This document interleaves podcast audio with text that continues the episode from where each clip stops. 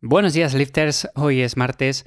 Hoy os quiero hablar acerca de cierto material que podemos hacernos con él de segunda mano, pero que quizás no sea tan recomendable el hecho de estar buscando que si por Wallapop, mil anuncios y todo esto, este tipo de cosas, ¿no? Más que nada porque muchas veces nos fijamos en esas cosas que decimos, ah, seguro que de segunda mano hay alguien que lo venda, pero realmente merece mucho más la pena comprarlo nuevo, teniendo las opciones además que tenemos muy asequibles, sin invertir demasiado dinero, que no el hecho de estar buscando ahí si alguien lo ha dejado casi nuevo, si no lo ha utilizado y eso.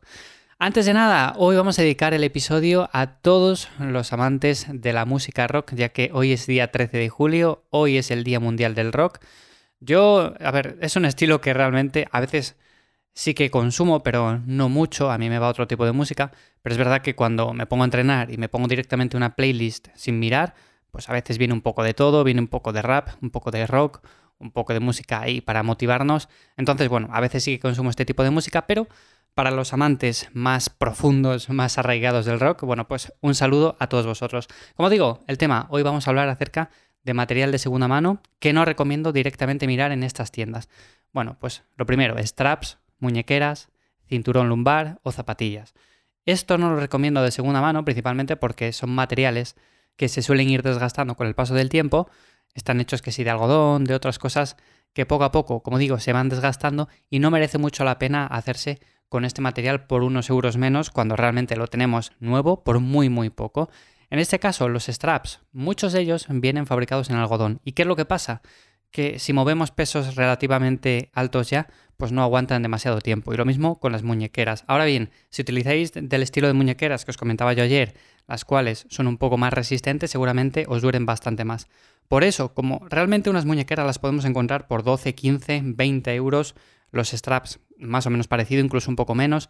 El cinturón sí que suele ser un poco más caro, pero en este sentido, a mí lo que me gusta es en un principio hacerme con uno nuevo e ir dándole un poco la forma, ¿no? Porque se tiene que ir adaptando a ti, le tienes que ir moldeando, por así decirlo, porque hay cinturones que al principio son muy, muy duros entonces no recomiendo hacernos con un cinturón el cual ya esté bastante utilizado. Y las zapatillas más de lo mismo porque cada uno tenemos el pie de forma diferente.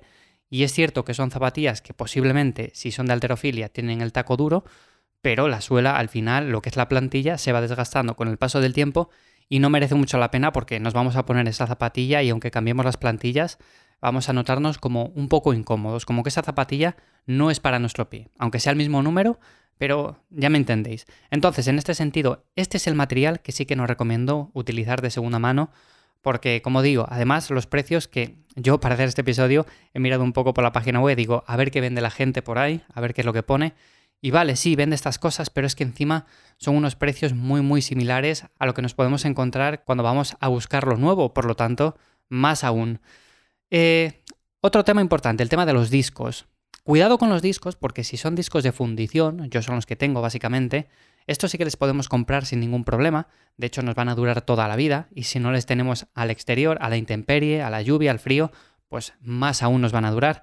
Pero si son discos de alterofilia que vienen recubiertos de goma, los discos bumper, y de este estilo, tenemos que tener un poco cuidado porque al practicar la alterofilia se suele tirar muchas veces lo que es la barra hacia el suelo, se deja caer y estos pequeños golpes, que en un principio no suponen demasiado problema, sí que pueden hacer que se dañe el disco y al final nos encontremos con ciertas grietas que van aumentando con el paso del tiempo y al final lo que tenemos son discos que no funcionan, ¿vale? Porque son discos un poco delicados en este sentido. Si tenemos buen material nos va a aguantar los golpes, pero es cierto que con el paso de los años, si practicamos este tipo de disciplinas, yo me haría con discos nuevos. Ahora bien, si tú lo que buscas es ganar músculo y no haces alterofilia ni dejas caer los discos contra el suelo, que además si entrenas en casa es algo bastante poco recomendable, bueno, pues si son discos de fundición os podéis hacer con ellos sin ningún problema.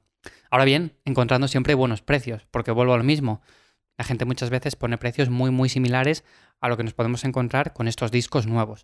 Y cualquier otra cosa, por ejemplo, que sea de fundición, que sean hierros, la jaula, por ejemplo, o estructuras sólidas, que sea un semi-rack para hacer sentadillas, para hacer cualquier ejercicio, todo esto lo podemos encontrar de segunda mano y no habría mayor problema en hacernos con ello, porque es material que va a durar, es material que por así decirlo no es goma, que se desgasta, eh, no es algodón, no es cualquier material que con el paso de los años, pues poco a poco vayamos viendo cómo se va rasgando, se va rompiendo. Entonces, al ser hierros, al ser fundición, al ser todo tipo de estructuras pero sólidas, Si encontráis un rack a buen precio y no tenéis mucho presupuesto para haceros con uno nuevo, pues lo podéis hacer sin ningún problema. De hecho, no tengáis ningún miedo en este sentido porque además le podéis ir añadiendo poco a poco cosas vosotros mismos, así que sin ningún problema. Este material sí que le recomiendo si lo encontráis de segunda mano, como digo, a buen precio.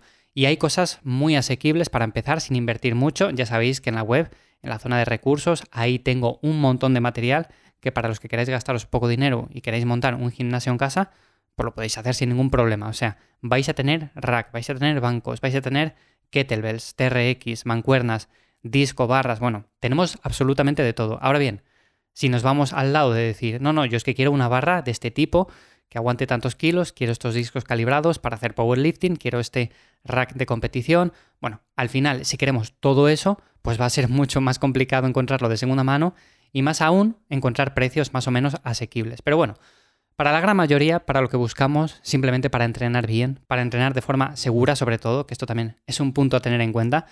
No lo he dicho, si buscáis racks que tengan sobre todo barras de seguridad, aunque sean con un mínimo de longitud, pero eso lo considero fundamental para no vernos en una situación un poco complicada al hacer una sentadilla o cualquier ejercicio.